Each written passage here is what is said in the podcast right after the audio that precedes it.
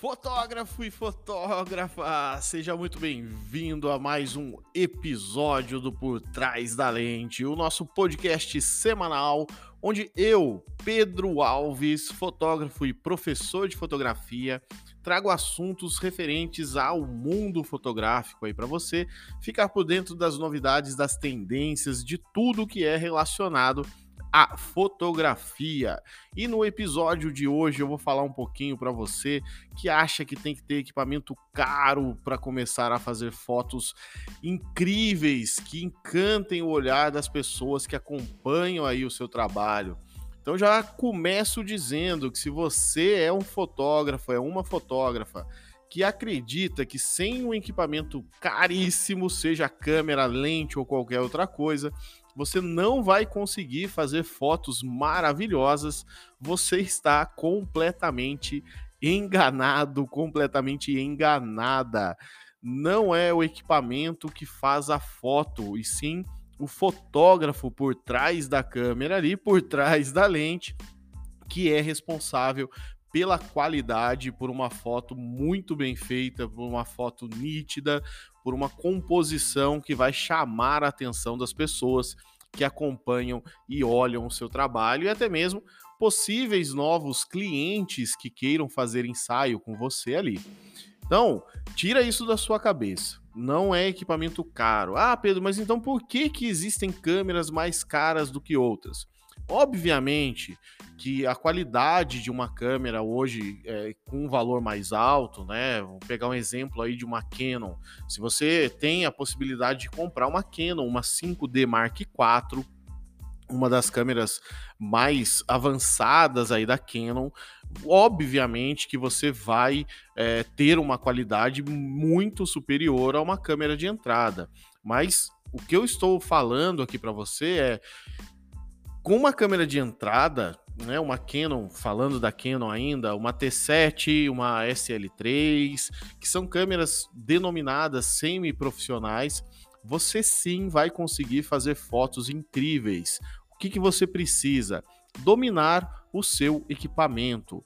E eu vou te dar algumas dicas aqui nesse episódio de como dominar de como você controlar a sua foto para criar essa foto incrível, essa foto que chame a atenção do seu público, que traga mais clientes para você. Então não é o equipamento. Ele sim, obviamente, eu não vou ser hipócrita aqui, ele vai ajudar. Ele vai te dar uma qualidade melhor, mas vai muito da sua, uh, do seu poder aquisitivo no momento. Você está aí disposto a investir 16 mil reais em uma câmera hoje, que é o preço aproximado aí de uma 5D Mark IV. Então, isso sem lente, só o corpo da câmera. Então, se você tá, se você tem esse dinheiro para investir, você batalhou, juntou essa grana, vai lá, compra esse equipamento. Né? Mas se você não tem, não precisa achar que sem esse equipamento você não vai ser um fotógrafo bom, uma fotógrafa profissional na área. Tá? Não é o equipamento que faz, e sim o fotógrafo quem faz a foto.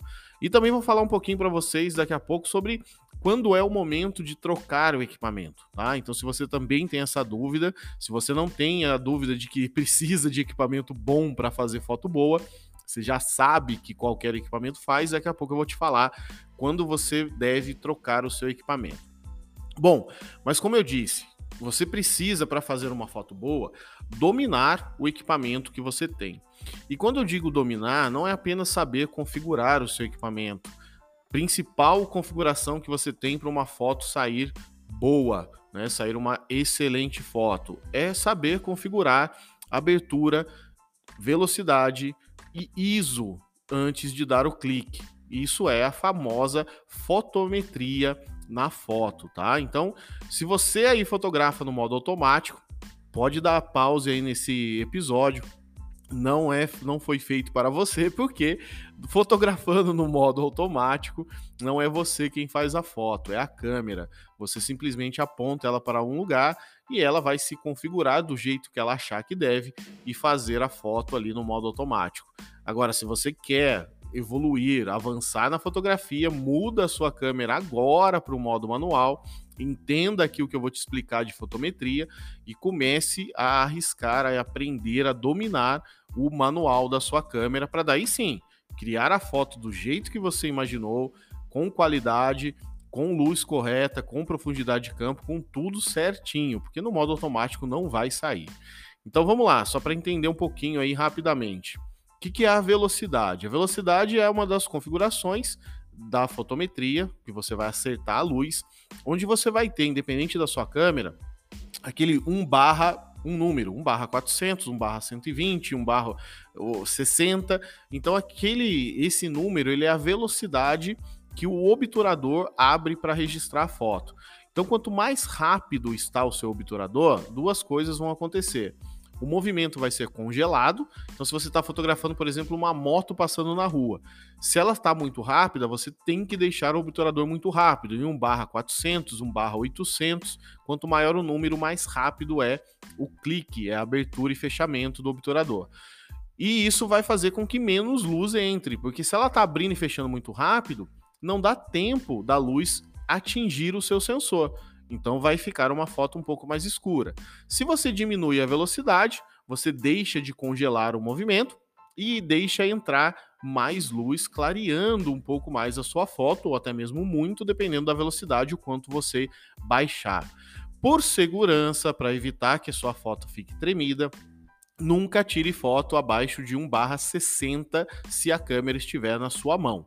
Então, 1/60 é a velocidade de segurança para fotos na mão. Se tiver no tripé, tripé vai fazer a função de evitar o tremido na sua foto. Aí você pode abusar da velocidade sem problema algum. Abertura. Abertura é aquele número que vem acompanhado de um F na frente. Então você tem F1.8, F2.0, 2.2, 3.5, 5.6, F8 e por aí vai. A abertura do diafragma vai fazer duas coisas na sua foto. Quanto mais aberto o seu diafragma, e isso significa números menores, você vai ter a entrada maior de luz. Porém, a sua profundidade de campo, o quanto de nitidez tem na sua foto vai ficar reduzido. Então, se você está fotografando uma pessoa, por exemplo, com F em 2.8, por exemplo, a pessoa está nítida e o fundo atrás dela está totalmente embaçado. Porém, vai entrar bem mais luz, porque quanto menor o número, mais aberto está o seu diafragma. E o ISO é a sensibilidade do seu sensor à luz. Menores ISOs, menor a sensibilidade, mais luz no ambiente você precisa. Maior ISO, maior sensibilidade, menos luz no ambiente você precisa para acertar a iluminação da foto. Porém, ISOs muito altos vão gerar ruído na sua foto. Então não é abusar do ISO à toa e direito que você pode estragar a sua foto também aumentando muito o ISO. Bom, e aí vem a primeira coisa que você tem que conhecer da sua câmera.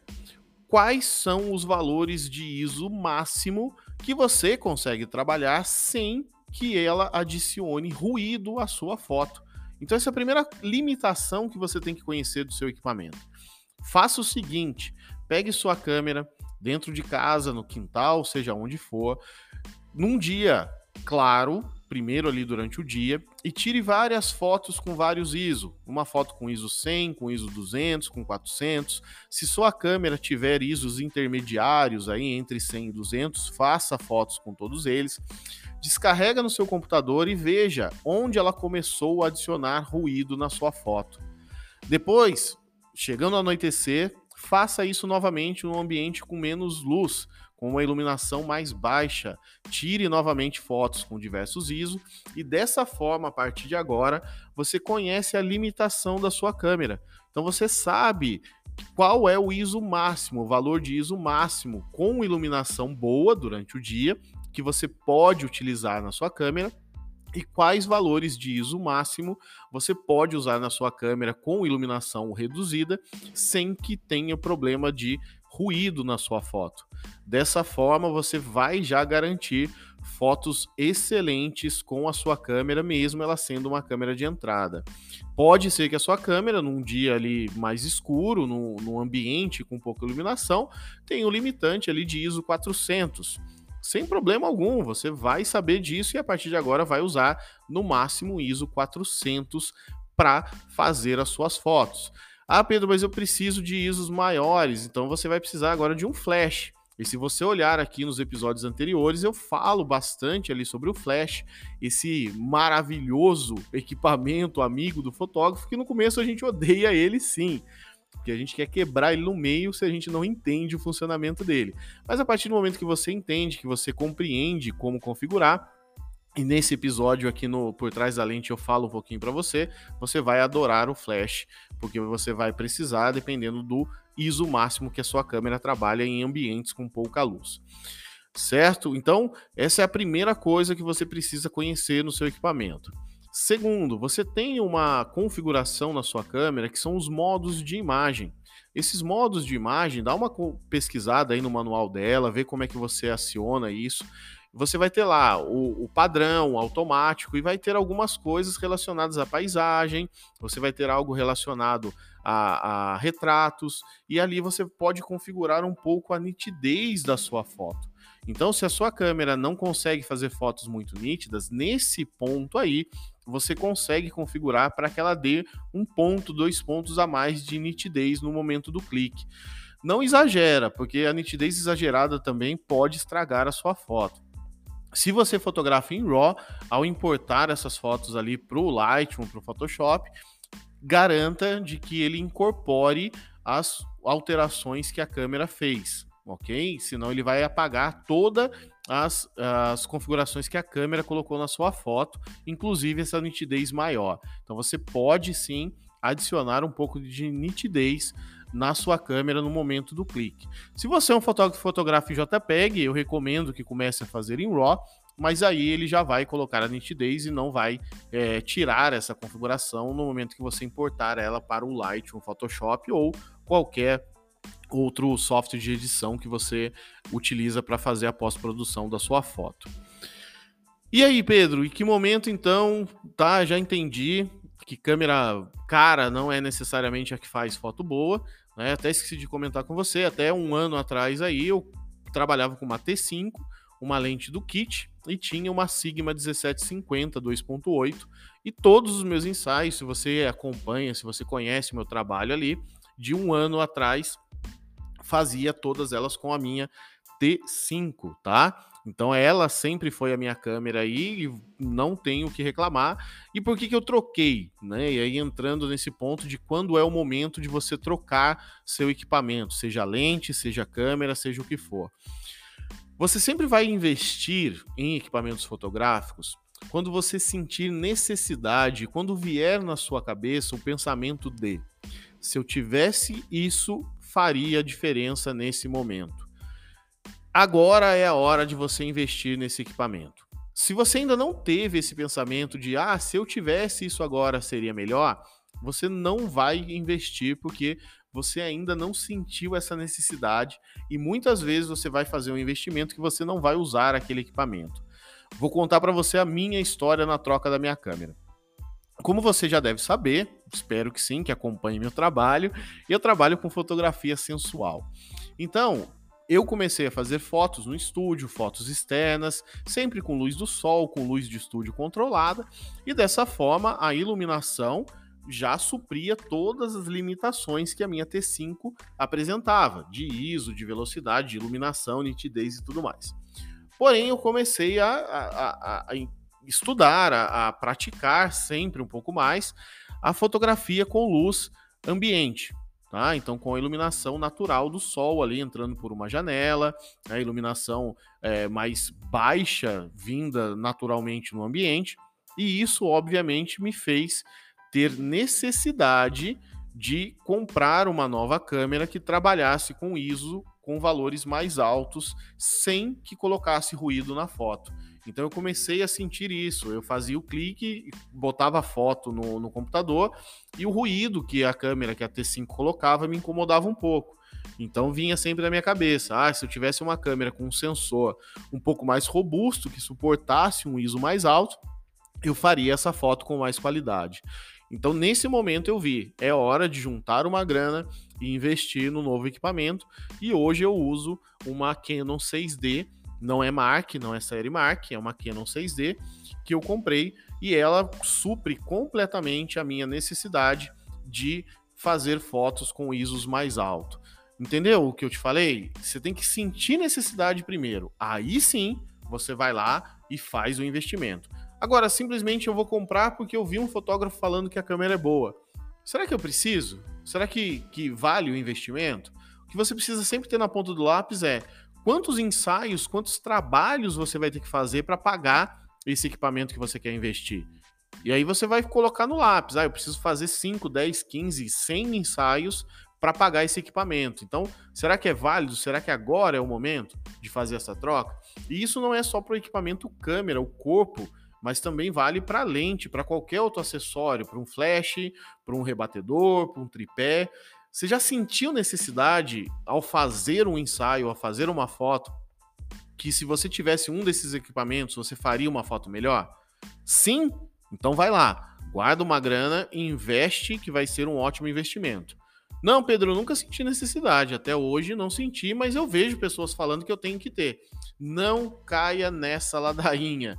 Não entre nessa furada. Se você não sentiu necessidade, não compre, não faça essa aquisição, porque provavelmente vai ser um dinheiro jogado fora nesse momento, porque você não vai usar aquele equipamento. Eu hoje, por exemplo, perdão, sinto necessidade de uma lente diferente, de uma lente que tem um zoom maior para dar um desfoque maior, para eu fazer uns retratos. Então, estou pesquisando, fazendo minha, meu caixa 2 ali nas finanças para adquirir essa nova lente, porque eu sinto necessidade hoje de ter essa nova lente.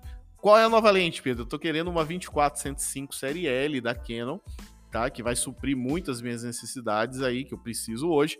Então aí sim é o momento de eu fazer esse investimento porque eu sinto falta dessa lente. Se eu não sentisse falta, ia continuar com a minha cinquentinha que é a lente que eu uso hoje, 1.8, para fazer todas as minhas fotos. Então, se você vê hoje as minhas fotos publicadas ali no Instagram, saiba que elas são feitas com uma Canon 6D e uma lente 50mm 1.8. Então, é isso que eu queria trazer para você hoje no episódio. Pare de achar que equipamento caro é que faz foto boa, isso não é uma verdade. Conheça então os limites do seu equipamento, domine as configurações do equipamento que você possui hoje. Garanto que você vai fazer fotos incríveis com o equipamento que você tem em mãos. Não tenha dúvida disso. Logo menos terá um, um, vídeo no meu canal lá do YouTube, como eu falei para você, youtube.com/barra Pedro Alves por trás da lente, fazendo o ensaio com uma câmera de entrada para provar na prática que qualquer equipamento faz foto fantástica sem dúvida alguma. Então, se você ainda não conhece o canal, dá um pulo lá no YouTube, confere lá, se inscreve no canal para não perder nenhuma novidade que eu trago lá também. E não invista em equipamentos antes de sentir necessidade daquele equipamento, porque provavelmente vai ser um dinheiro jogado fora. Espero que você tenha gostado desse episódio de hoje, espero que tenha sido útil para você. Compartilhe aí com seus amigos também fotógrafos e fotógrafas para eles conhecerem um pouco mais desse mundo da fotografia. E se quiser falar comigo, acesse Pedro Alves underline fotografia no Instagram ou o Instagram do nosso canal aqui, que é o arroba PTDL por trás da lente, PTDL underline para mandar um direct, tenho meus contatos do, do WhatsApp lá. Fique à vontade que eu estou aqui para ajudar no seu crescimento fotográfico sempre. Nos vemos aí no próximo episódio do Por Trás da Lente. Desejo para você excelentes fotografias e tchau!